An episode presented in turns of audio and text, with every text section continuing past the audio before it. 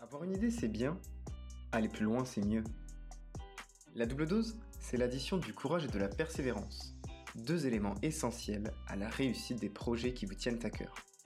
Moi, c'est Alex, et dans ce podcast, je vous emmène à la rencontre de personnalités, entrepreneurs et sportifs, inspirants et persévérants. De quoi vous donner envie de croire encore plus fort à votre double dose. Bienvenue sur votre podcast.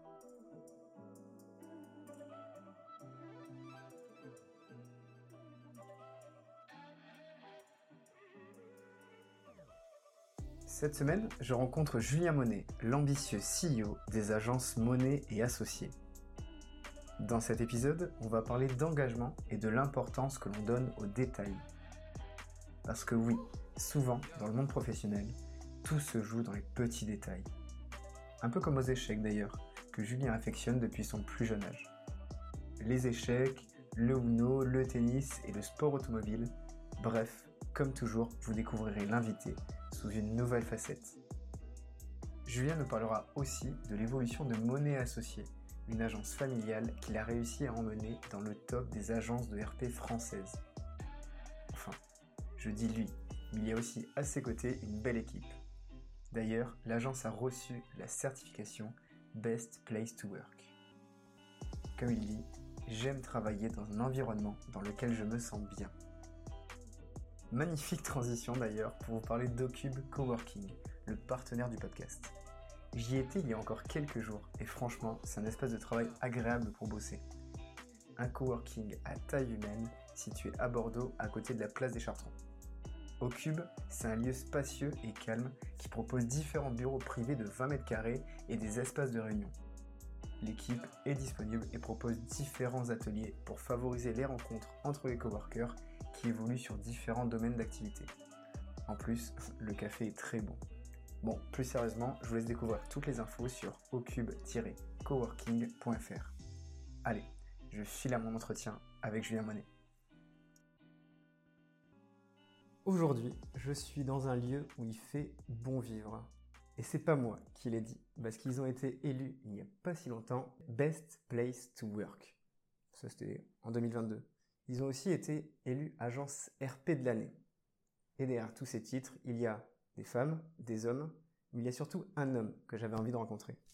Il est avec moi aujourd'hui sur l'épisode, c'est Julien Monet, le CEO. Comment ça va Julien? Ça va super bien. Merci de m'accueillir dans vos très beaux locaux d'ailleurs. Bah, merci, c'est sympa. On y travaille, on en cherche des nouveaux d'ailleurs. Donc je passe le message, s'il y a un agent immobilier euh, bien, bien réseauté, euh, nous cherchons activement des nouveaux bureaux à Paris. Parfait, ok, le message est passé en tout cas. Comme tous les invités, je vais te laisser te présenter de la façon dont tu le souhaites. Je dirige euh, l'agence depuis 12 ans. C'est une agence que j'ai repris dans un contexte un peu particulier puisque c'est ma mère qui l'avait créée 20 ans auparavant hum. et euh, vendu à une agence de publicité parisienne qu'il avait laissé un peu de côté et du coup je suis arrivé dans un contexte où euh, euh, je me suis dit qu'il y avait une histoire à réécrire et j'ai profité de ce contexte-là pour racheter l'entreprise en 2009 et repartir avec deux salariés à l'époque déjà pour réécrire l'histoire. Ok. Donc de 2 et là maintenant vous êtes 150 je crois. On est 120. Belle évolution. Ouais. Ça démarre du cœur puisque c'est une entreprise familiale qui tient à cœur forcément. Et j'avais envie de parler avec toi un peu d'engagement aussi. Ouais. Je crois que c'est il y a quelques jours tu participes au rallye du cœur du côté de Lyon. Exact. Alors l'engagement c'est un mot qui nous tient à cœur puisque déjà on, on s'est positionné comme ça il y a quelques années euh, en tant qu'agence comme l'agence créatrice d'engagement. Ouais. Donc ça c'est la lecture marketing. Euh, et puis après, je demande à mes équipes d'être très engagées euh, dans ce qu'on fait. Donc c'est la deuxième lecture. Et puis effectivement, euh, je me reproche toujours de ne pas être assez engagé pour des, des, bonnes causes, des, des, causes qui font avancer les choses. Et du coup, étant passionné de sport auto, je joins l'utile à l'agréable en m'engageant dans ce rallye du cœur qui est une association qui, est, euh, qui a juste pour but de récolter des dons, mais surtout de faire vivre un moment sympa à des enfants qui sont malades et euh, qui ont aussi pour passion le sport auto. Et du coup, l'idée, c'est de leur faire euh, vivre un petit rallye à nos côtés le temps d'une journée et de passer surtout un moment avec eux pour transmettre notre passion. Et donc, c'est très cool. Ça avait lieu il y, a, il y a 15 jours et effectivement, c'était un super moment. Tu, l'avais déjà fait ou c'était la première Non, c'était la première fois que je le faisais. Ok, donc même pour toi, l'expérience a dû être ouais, géniale. Effectivement. J'avais déjà fait un truc un peu similaire par le passé, mais, euh, mais le rallye du cœur, c'était la première fois. On a parlé, Monet et associée créatrice d'engagement. Tu nous as expliqué un petit peu ce qu'était euh, l'engagement pour toi. Est-ce que tu peux aussi nous parler des RP Parce que vous êtes une agence au départ RP. Si je devais l'expliquer à mes parents, par exemple, c'est quoi les RP Alors, effectivement, historiquement, on est une agence de relations médias. Mmh. Donc, notre job, c'est de faire le lien entre euh, des marques, des dirigeants, des produits, des services et des journalistes pour qu'ils en parlent le mieux possible. Ça, c'est la version euh, très simplifiée. Euh, c'était le métier qu'on faisait en 2009 quand j'ai repris l'agence. Et puis, j'ai eu beaucoup de chance parce que je suis arrivé dans un contexte de profonde mutation de ce marché-là, où le digital était en train d'impacter considérablement les relations médias, avec l'arrivée de ce qu'on appelait à l'époque les blogueurs. et du coup, un métier naissant qui était celui de l'influence, et, un métier euh, connexe qui était celui du social media. Et en fait, je me suis dit à ce moment-là, ton métier historique va forcément évoluer vers ces métiers-là. Euh, tu as la chance de repartir de zéro ou de mm. quasi zéro et de construire cette nouvelle agence. Et contrairement à, plein de mes confrères qui avaient déjà euh, des structures assez lourdes sur la partie relations médias, ben moi, j'ai pu reconstruire l'agence avec ces trois métiers-là. Aujourd'hui, on se positionne vraiment comme une, une agence euh, dédié au earn media, les relations médias, l'influence digitale et le social qui sont nos trois métiers d'activation. De toute façon, tout est lié parce que quand tu fais du social media, tu fais de la com, tu dois travailler aussi tes relations influenceurs, tu dois travailler même la communication de ta marque. Donc vous avez réussi à mixer tout ça pour devenir l'une des plus grosses agences françaises, on peut le dire. Oui, je pense qu'on fait partie du top 3 des indépendants. Euh, et effectivement, on a atteint une taille qui est relativement significative sur euh, le marché dans notre catégorie des, des PR. Euh, et, l'objectif, c'est de continuer. Quand, quand, tu vas dire PR, c'est dire RP aussi. Oui, pardon. mais... c'est le terme anglo-saxon. c'est vrai qu'il y, a plein, plein, plein de manières d'appréhender ce sujet-là. donc on, parlait justement, vous faites partie des, des cinq plus grosses agences indépendantes. Et, ça, tu l'avais dit, j'ai deux, trois mots sur l'interview dans Stratégie en 2013. Mm. Tu disais l'objectif d'ici moins de 10 ans, c'est d'y arriver dans ce top 5. Mm. Et là, aujourd'hui, on y est. Comment tu as fait? Comment ça s'est passé tout ça? Effectivement, on y est. Euh, il y, a plusieurs ingrédients qui expliquent euh, l'atteinte de cet objectif. Euh, le premier, c'est ce que je disais tout à l'heure, c'est le fait de pouvoir déployer cette vision du digital qui allait impacter nos métiers de manière assez rapide et, et, de manière complètement intégrée. Et j'insiste vraiment là-dessus. Aujourd'hui, on n'a pas des consultants qui font tout, on a des pôles qui sont vraiment dédiés à chacune des expertises et ça fait vraiment notre différence parce qu'on a réussi à les faire tous travailler ensemble. Après, euh, il y a eu pas mal de bonnes décisions au début, des associés que j'ai fait rentrer parce que je connaissais pas forcément correctement le métier et du coup j'avais besoin de m'entourer des meilleurs. Euh, je pense notamment à Véronique, je pense à Amaury, je pense à Claire, à Arthur, à Nolwenn, qui m'ont rejoint sur des expertises bien spécifiques. Et puis, il y a forcément euh, l'énergie et, euh, et, le travail qu'on a mis à construire cette agence-là et à se dire, créer l'agence que l'annonceur a envie d'avoir sur ces métiers du hard media. Et, et, et du coup, on a déployé ce modèle-là avec cette conviction de dire le earn media va être central dans l'organisation d'un annonceur.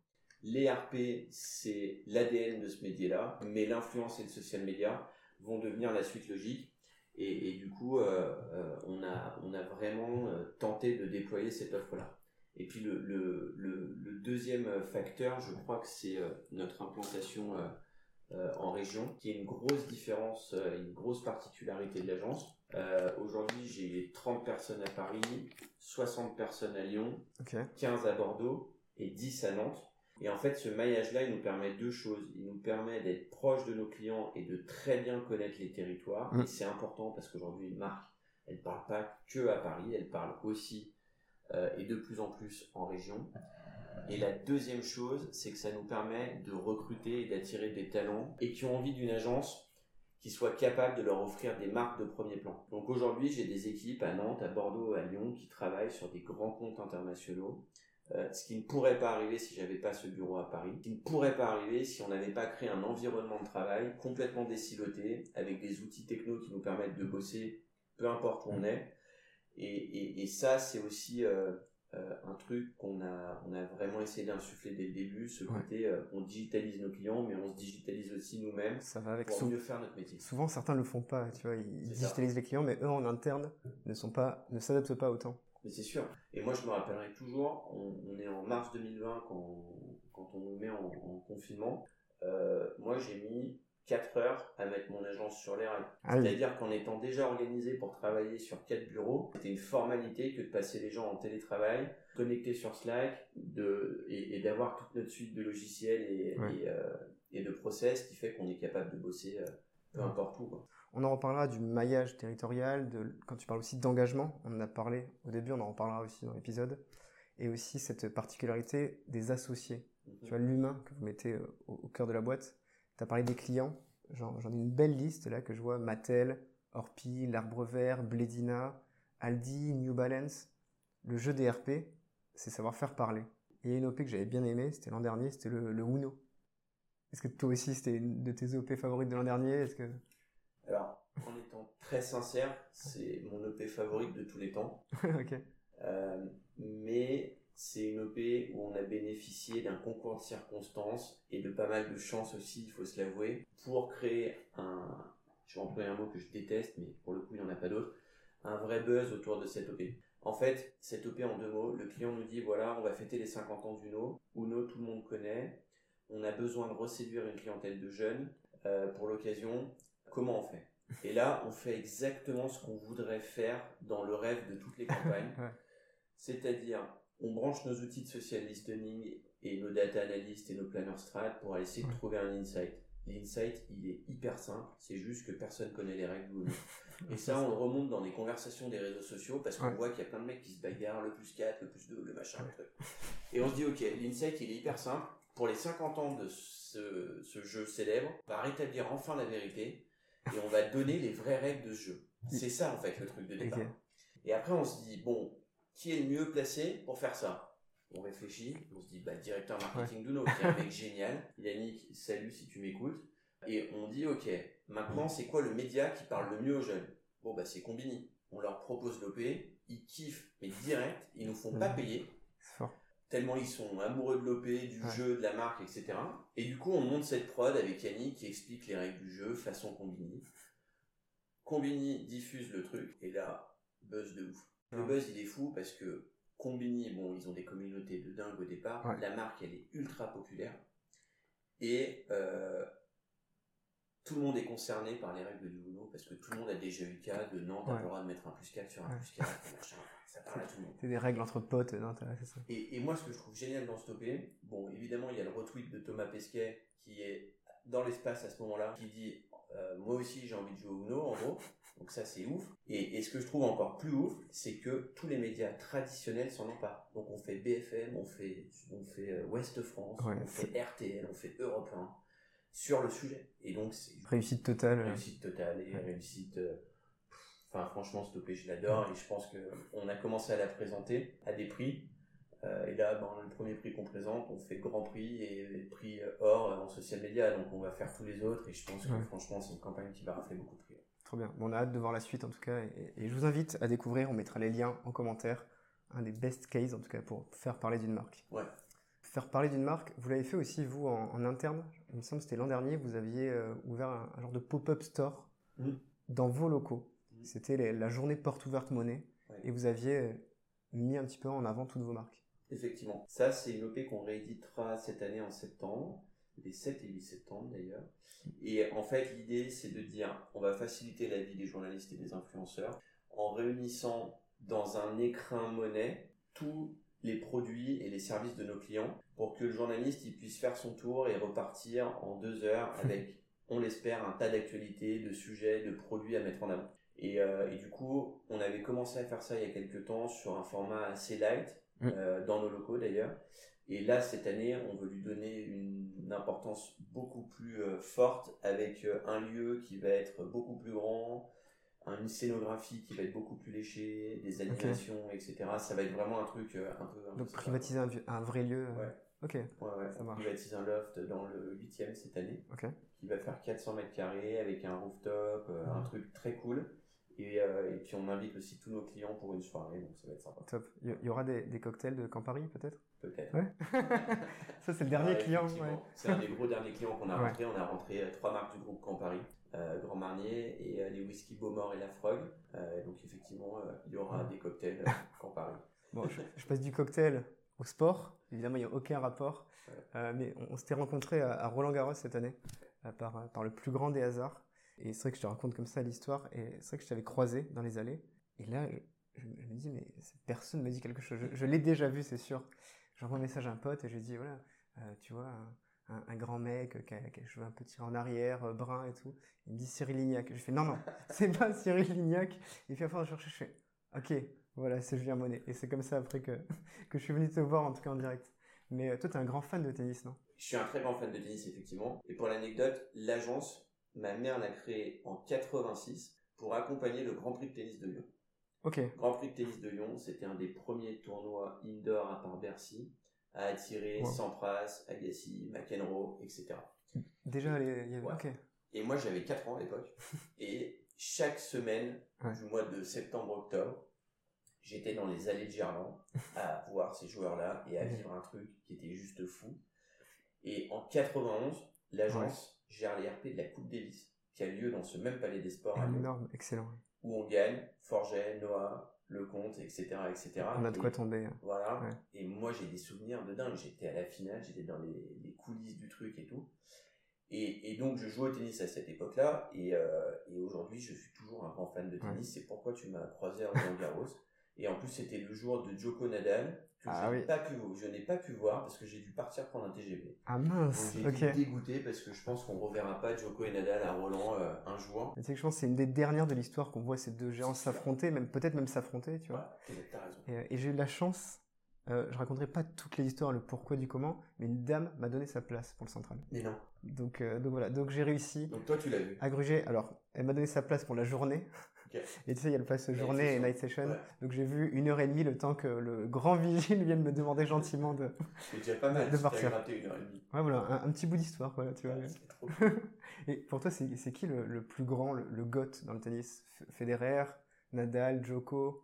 Peut-être quelqu'un d'autre, tu Ah, vois. C'est dur comme question.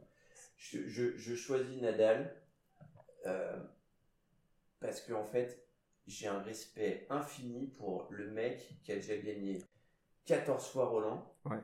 et qui continue malgré une blessure, Ouais. malgré euh, tout ce conseil de douleur et tout, et qui me le gagne. Quoi. Je trouve ça hallucinant en termes d'engagement pour le coup. Ouais, C'est total. Tu vois Nadal jouer sur un court.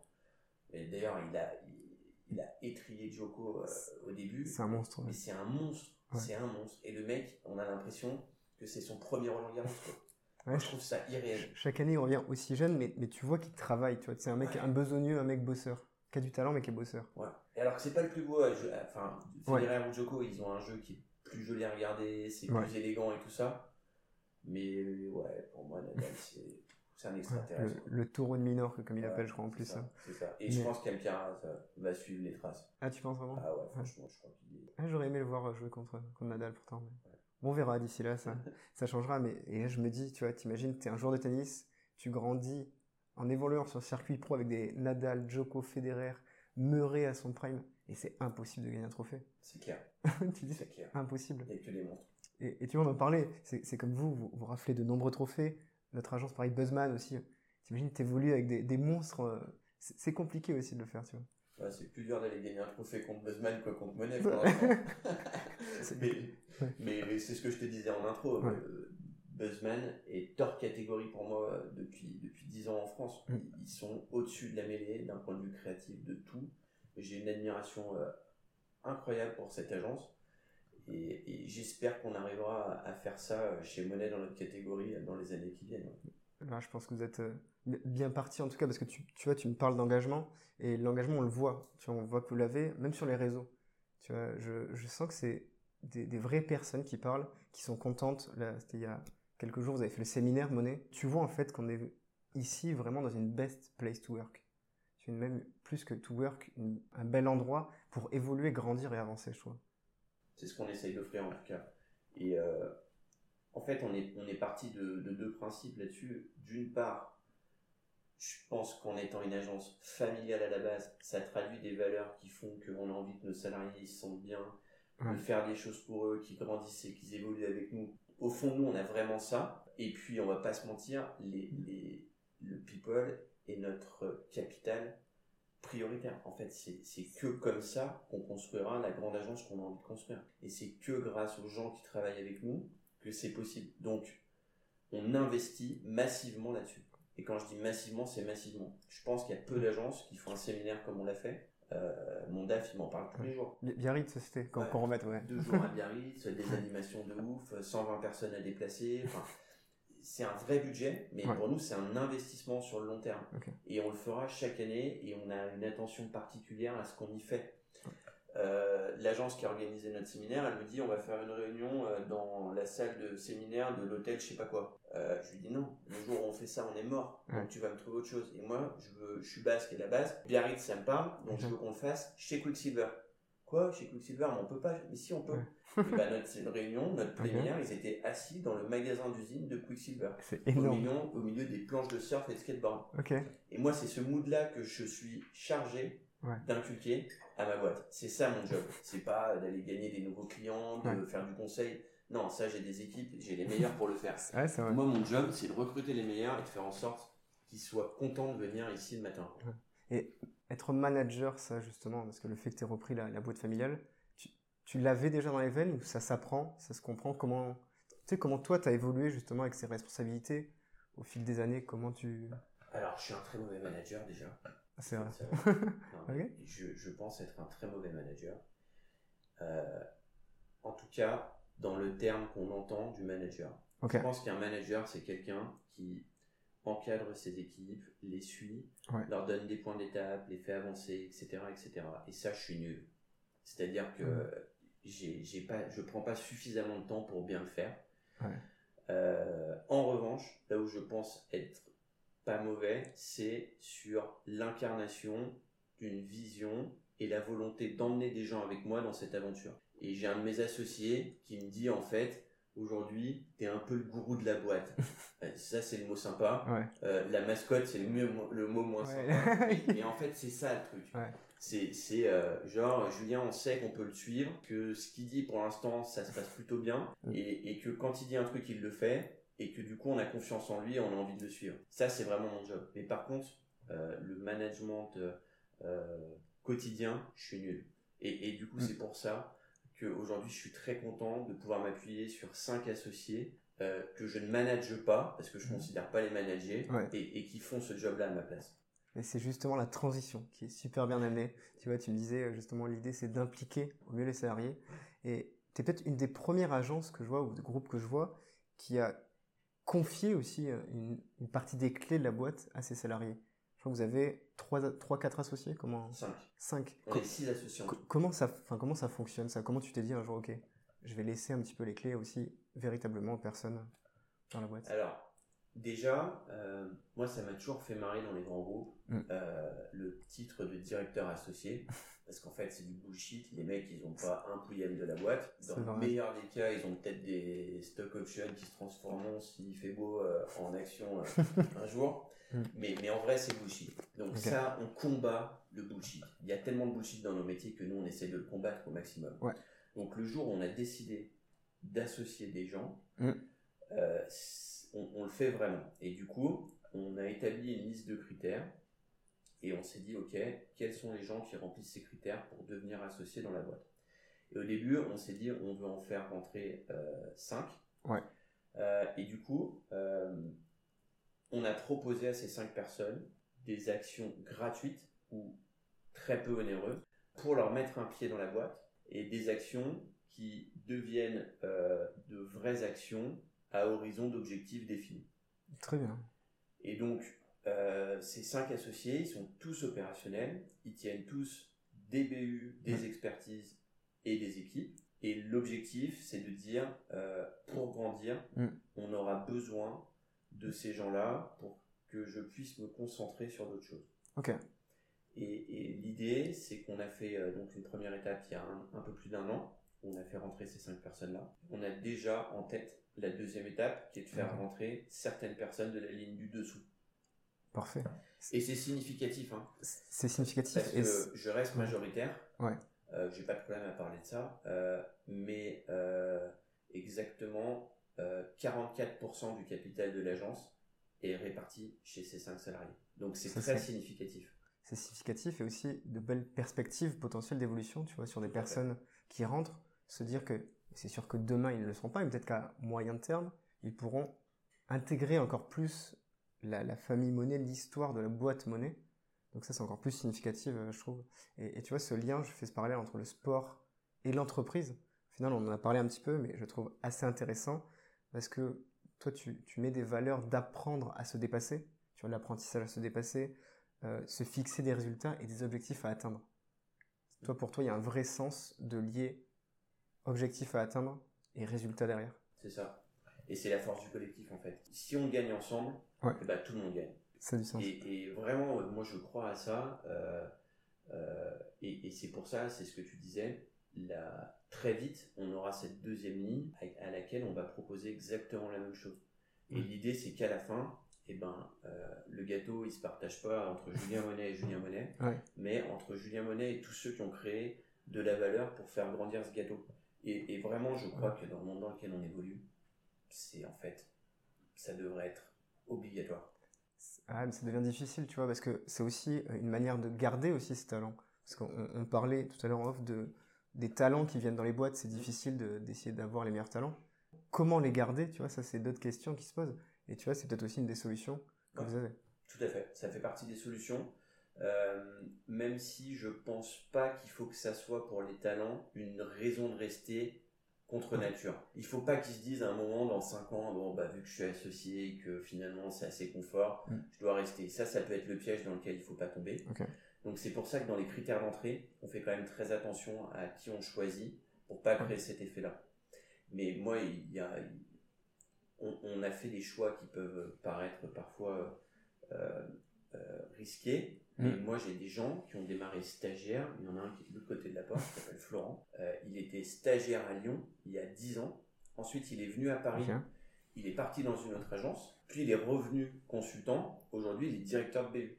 Et ça, des exemples comme ça, j'en ai au moins 10 euh, ici. C'est facile. Et, c'est ce que je préfère au monde. Moi, quand j'ai une pépite qui s'en va, ça me fend le cœur, vraiment. Et là, j'en ai deux qui partent.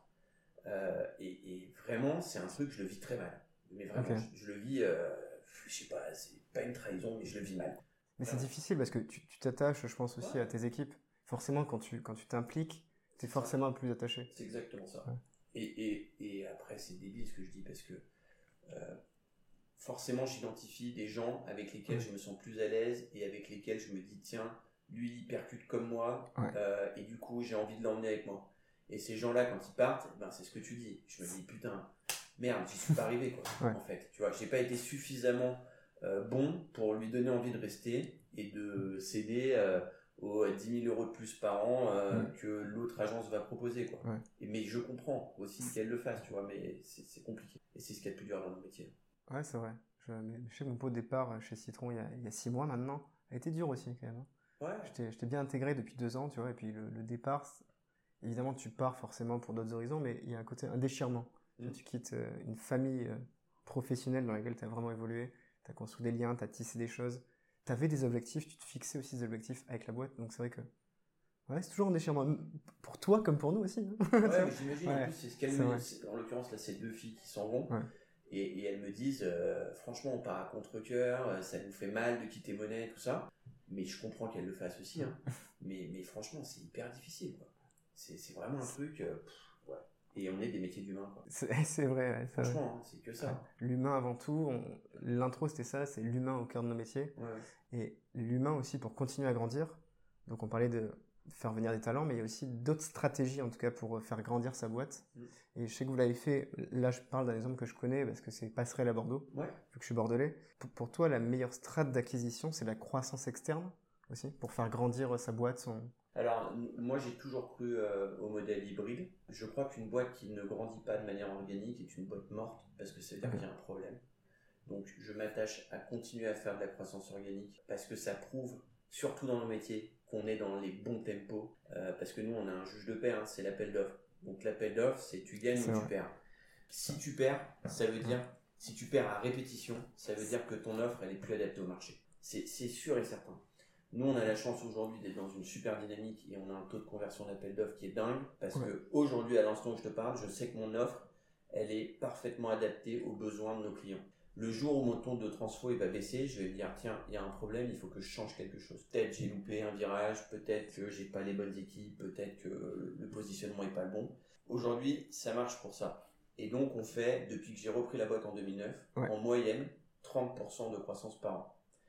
Et alors au début, on faisait 400 000 euros de chiffre, donc passer de 400 à 600, c'est relativement facile, ça fait 200 000 à aller chercher.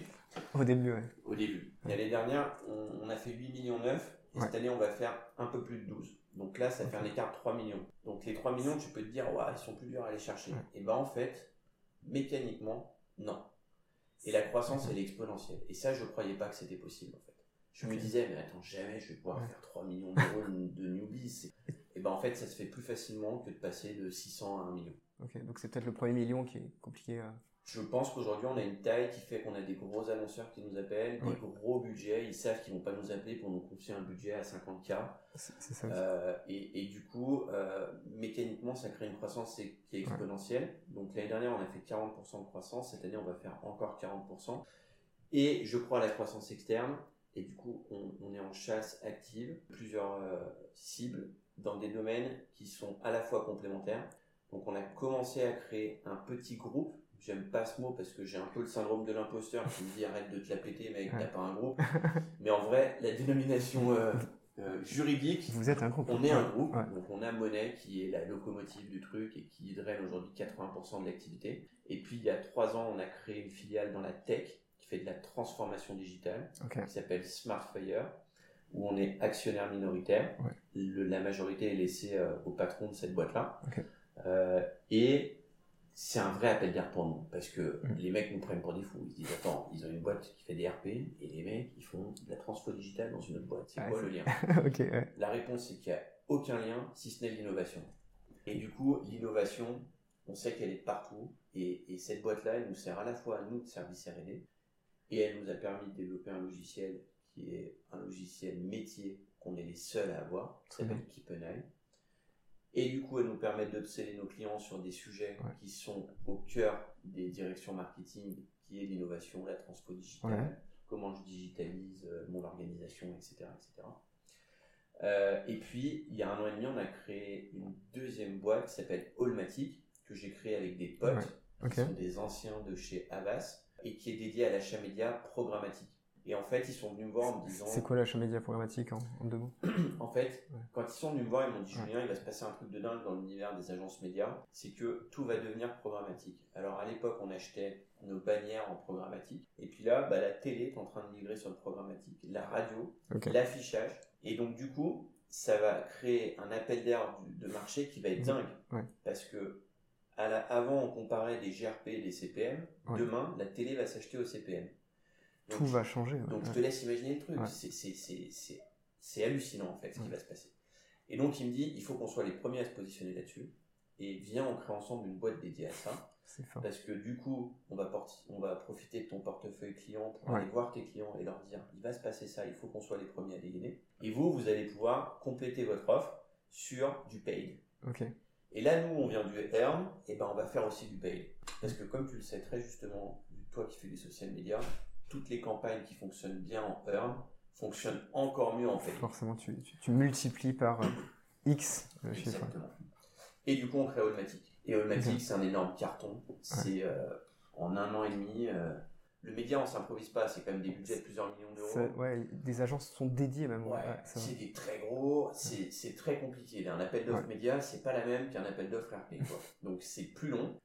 et en un an et demi, bah, on est déjà 11 personnes. On a gagné des appels d'offres à plusieurs millions d'euros. Ok, c'est fort. Euh, et surtout, des complémentarités de dingue. En fait, Adeco, qui est un de nos clients historiques, et eh ben on arrive à le cross-seller sur des campagnes euh, de communication parce qu'on a cet achat média programmatique en budget. Maxizo, qui est euh, le leader dans les magasins dédiés aux animaux. C'est l'alimentation, ouais, tout. Alimentation, jouets, entretien des, de, toute la partie euh, animalerie. Euh, et ben eux, ils nous font pitcher sur un pitch social média à la base, dans lequel il y a beaucoup d'investissements médias et on gagne parce qu'on a le. Si on y va tout seul monnaie, jamais on gagne la peine Mais, mais c'est intéressant, tu vois, tout, tout ce que tu évoques et, aussi la difficulté de, de, ton métier, de nos métiers, la communication, ça évolue tout le temps, tout le temps à jamais. Tu vois, le confinement, il y a eu, euh, euh, j'ai plus le nom, mais c'était avec Tom Nook, c'était le, Animal Crossing, voilà, le jeu Animal Crossing qui était en bombe pendant tout le confinement. Euh, certaines marques ont créé des tenues. Mmh. c'était Cuisiner là, je crois, qu'a a créé des cuisines. Donc, je trouve ça fort en fait à quel point le métaverse, le game, le gamevertising, tu vois, tout ce monde-là évolue. en fait, c'est-à-dire que tous les jours on devient zinzin. C'est fou. on est obligé d'être tout le temps connecté. Mais mm, en fait, je veux surtout pas devenir ce que je démolis aujourd'hui, c'est-à-dire le vieux patron d'agence qui a loupé les virages. Donc je dis juste un truc, c'est que il fait vraiment pas bon vieillir dans ce métier-là pour les raisons que tu évoques. C'est vrai.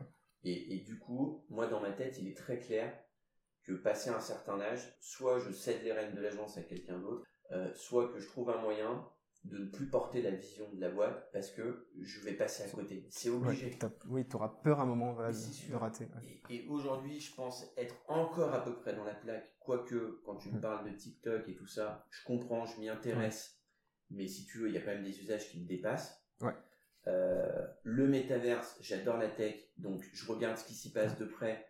Mais j'ai encore du mal à me convaincre que ça va être le monde de demain. Tu, sais ce qui se passe, mais tu sais pas pourquoi ça le sera. Exactement. Et, si tu veux, aujourd'hui, quand mes clients me disent est-ce qu'on doit y aller, j'ai quand même l'impression que si je leur réponds oui, je leur fais peut-être faire un coup, mais mm. sur le long terme, je suis pas certain du résultat. Donc pour l'instant, je me pose un peu en observateur. On fait des recos là-dessus parce que il y a quand même des opportunités à saisir. Évidemment.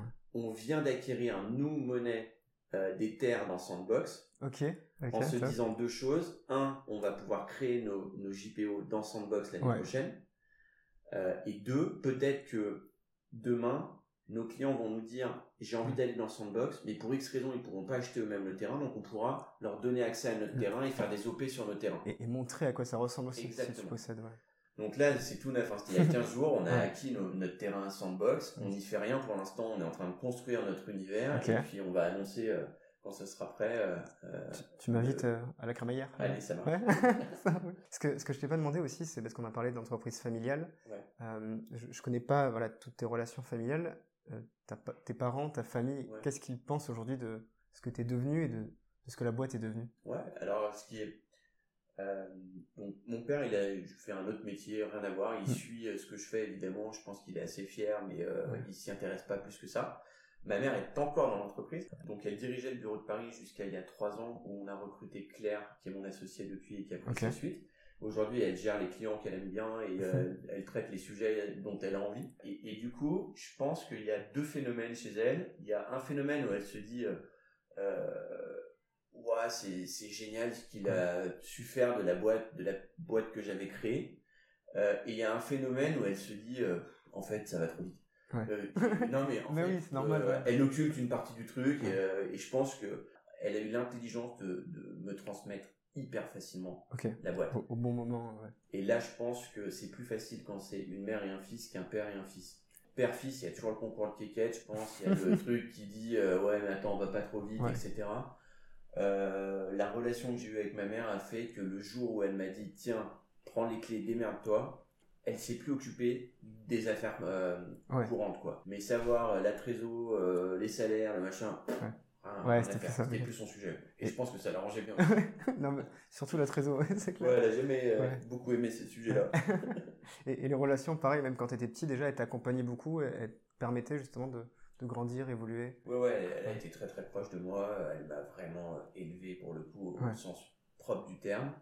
Euh, et en plus, j'étais fils unique de ce côté-là. Forcément, euh, ça crée des trucs. Après, j'ai deux petits frères qui, j'en ai un des deux qui a voulu monter une filiale dans le cadre du groupe il y a quelques années qui s'appelait James et qui était dédié à l'inbound marketing. C'est un peu ce que tu disais tout à l'heure. il y a 5 ans, tout le monde voulait faire de l'inbound. Mon frère, il sortait de ses études dans le digital, il m'a dit, vas-y, je monte une boîte dans l'inbound et tout. Euh, c'est sûr, ça On y va. Franchement, je crois qu'on a dû gagner deux clients. On, on a galéré, mais incroyable. En ah fait, c'est le genre de mode où tout le monde a envie de voir, mais au moment de signer le devis, c'est un peu compliqué. Ouais, t'es pas prêt à te lancer pour ouais. Et tu, savais du coup petit, parce que ta mère l'avait déjà depuis très longtemps l'agence, tu savais qu'un jour tu la reprendrais? Pas du tout. Ouais, c'est venu comme ça. Moi je voulais être Dominique Chapat. moi je voulais vraiment faire un truc dans l'auto. Vraiment, c'était ma passion. Euh, je savais pas trop quoi, euh, mais je voulais faire un truc dans l'auto. Et il se trouve que pour un tas de raisons, euh, je termine mes études. Ma mère me dit euh, plutôt que de rien faire pendant ton été, viens me donner un coup de main parce que j'ai des tas de choses horribles à, te faire faire. Donc je suis arrivé, je faisais des revues de presse par département pour éco-emballage, je m'en rappelle. J'ai passé un mois à faire ça. À 17 ans déjà, 17-18 ans Ouais, non, un peu plus. C'était mes études. ah oui, après. Euh, je devais avoir 24. Ok. Et, euh, et puis on arrive en, en, septembre et puis je vois que la boîte elle va pas très bien quand même. Je me dis ouais c'est chaud, il y avait des démissions, etc. Et je me dis, je peux pas partir en fait parce qu'il n'y a plus personne à Lyon. Euh, du coup, je vais pas laisser ma mère dans la merde. Donc, je lui dis, écoute, si tu veux, je reste 2-3 euh, mois. Par contre, tu me salaries. Euh, mm. Et donc, elle m'a dit, ok, pas de problème au SMIC. J'ai dit, ok, vas-y.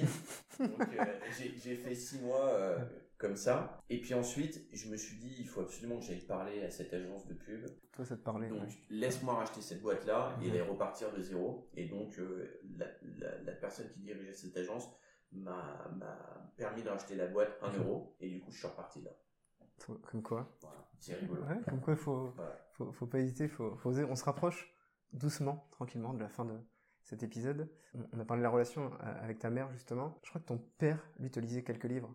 Il t'a peut-être permis d'aimer la lecture. C'est pas lui qui t'a permis d'aimer un livre de Gary Kasparov?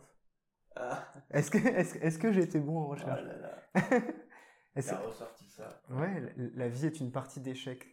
Est-ce que tu es d'accord avec ce titre de livre? Est-ce que Alors déjà, mon père m'a pas forcément euh, inculqué la lecture, il m'a appris les échecs. Ok, ok. Et, du coup, c'est vrai que gamin, je jouais aux échecs avec mon père. Ouais. Euh, et, la nuance, c'est les échecs, du coup, le, avec les petits pions, pas les échecs. Oui, les échecs le jeu d'échecs. Et du coup, à un moment, il me dit, euh, t'es nul, lis ce livre. Et du coup, c'est comme ça que je suis tombé sur ce livre, que j'ai pas dû lire complètement en entier, parce que c'est quand même compliqué à lire, hein, un livre euh, écrit par un mec, un champion d'échecs comme, euh, comme Kasparov. J'imagine. Euh, mais, mais en tout cas, euh, bon, les échecs, c'est juste un, un, sport qui est, qui est génial à tout point de vue. je sais pas si ça m'a appris des choses qui m'ont servi par la suite, mais en tout cas, je joue aux échecs avec mon fils et ma fille, parce que c'est vraiment un truc euh, qui te permet de, d'envisager plein de situations en fait. C'est euh, comment tu anticipes pour les parer, voire en faire une attaque. Et passer, ouais, passer par-dessus. Et, pour le coup... Euh, ouais. non, je dis pardon, il y a, y a, un côté stratégique justement, tu vois. Que je, je connais pas plus que ça les échecs, je joue un peu aux dames, tu vois. C'est la, version miniature, on peut dire ça.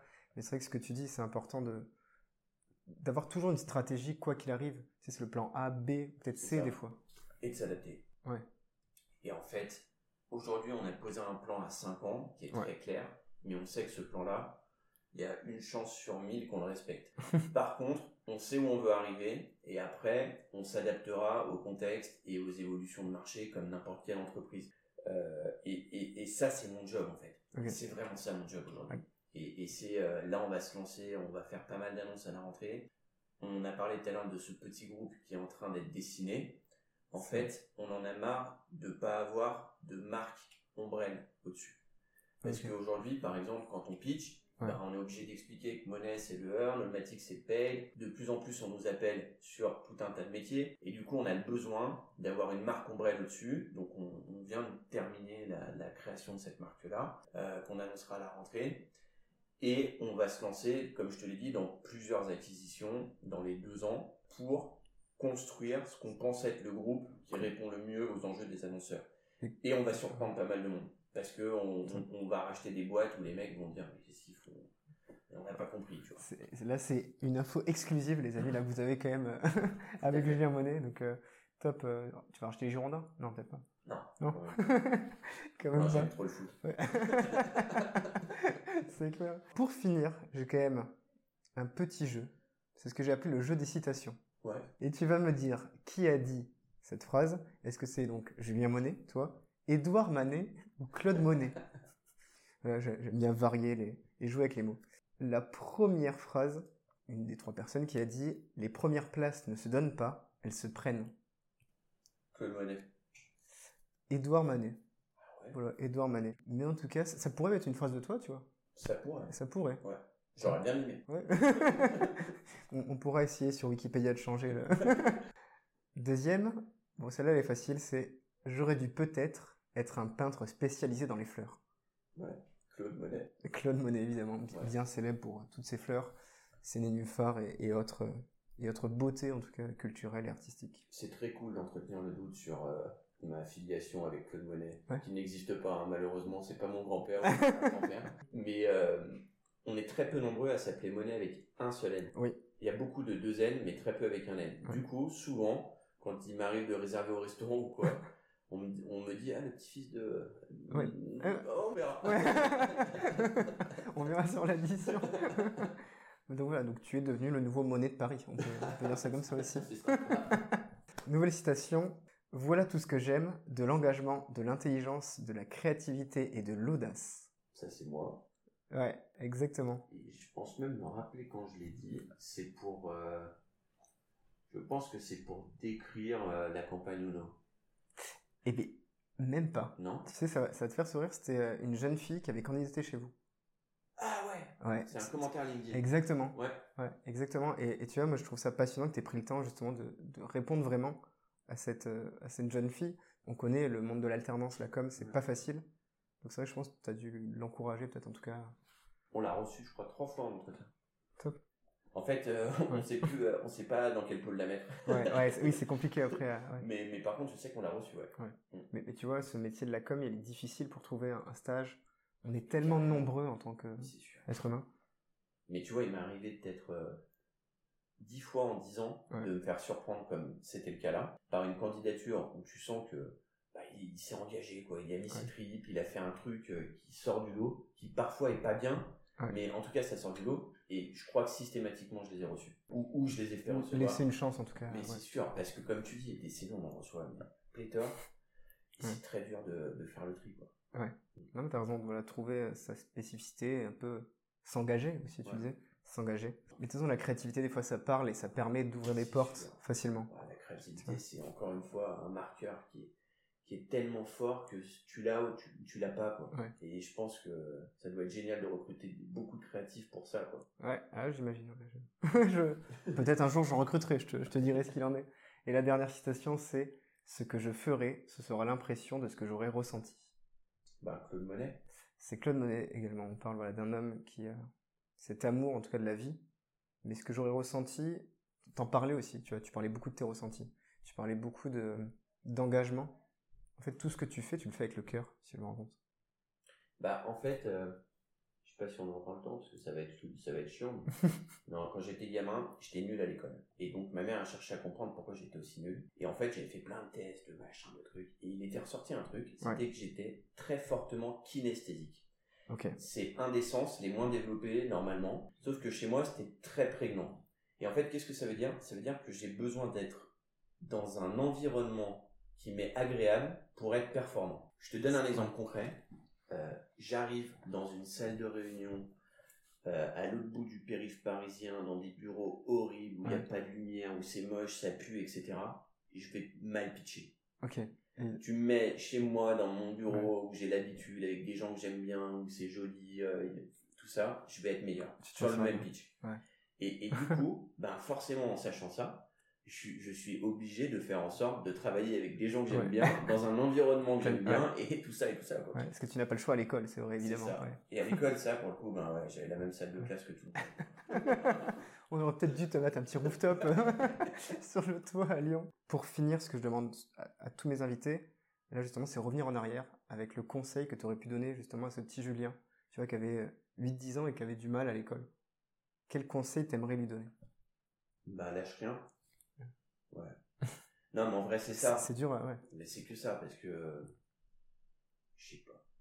C'est une question difficile, mais je pense que clairement, ce qui constitue mon parcours aujourd'hui, c'est de jamais rien n'avoir lâché. Tu vois, genre, euh, c'était compliqué au début quand même. Hein. En 2009, quand on reprend la boîte, c'est pas simple. Hein. J'ai 27 ans, la boîte elle est limite en faillite, euh, mes prélèvements qui passent plus, le téléphone coupé, c'était chaud. Hein.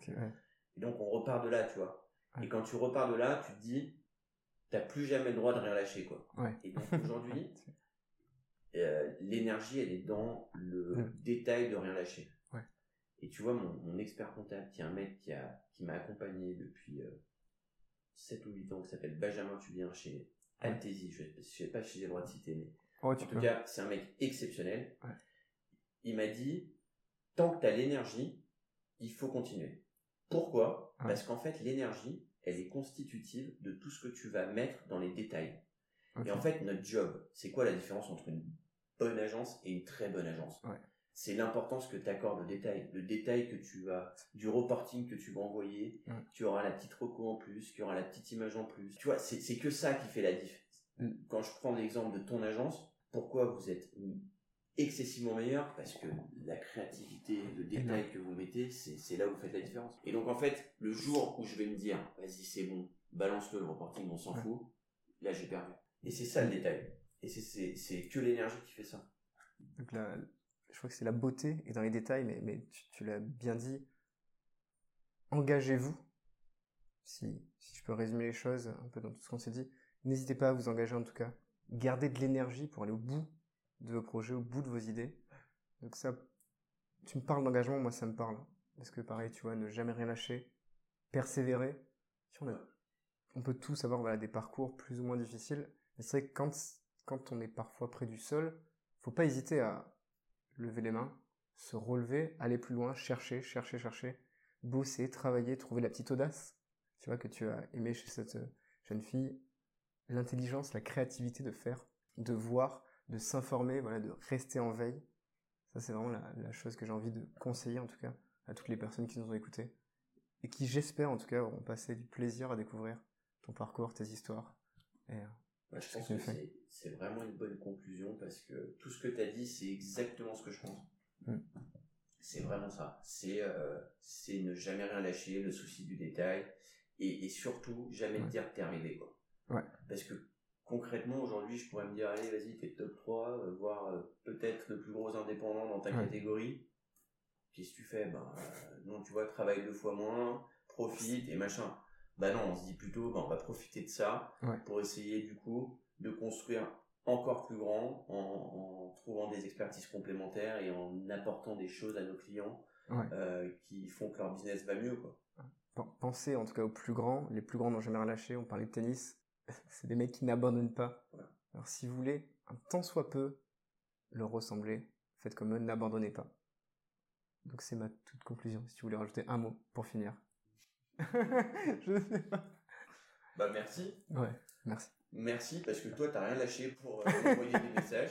Ouais. Et, et ça, franchement, j'ai vraiment apprécié. C'était très cool de se prêter à cet exercice. C'est la première fois que j'enregistre un podcast, donc euh, je suis très honoré d'être euh, avec toi.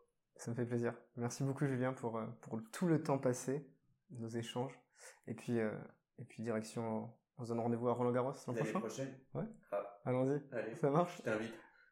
Merci.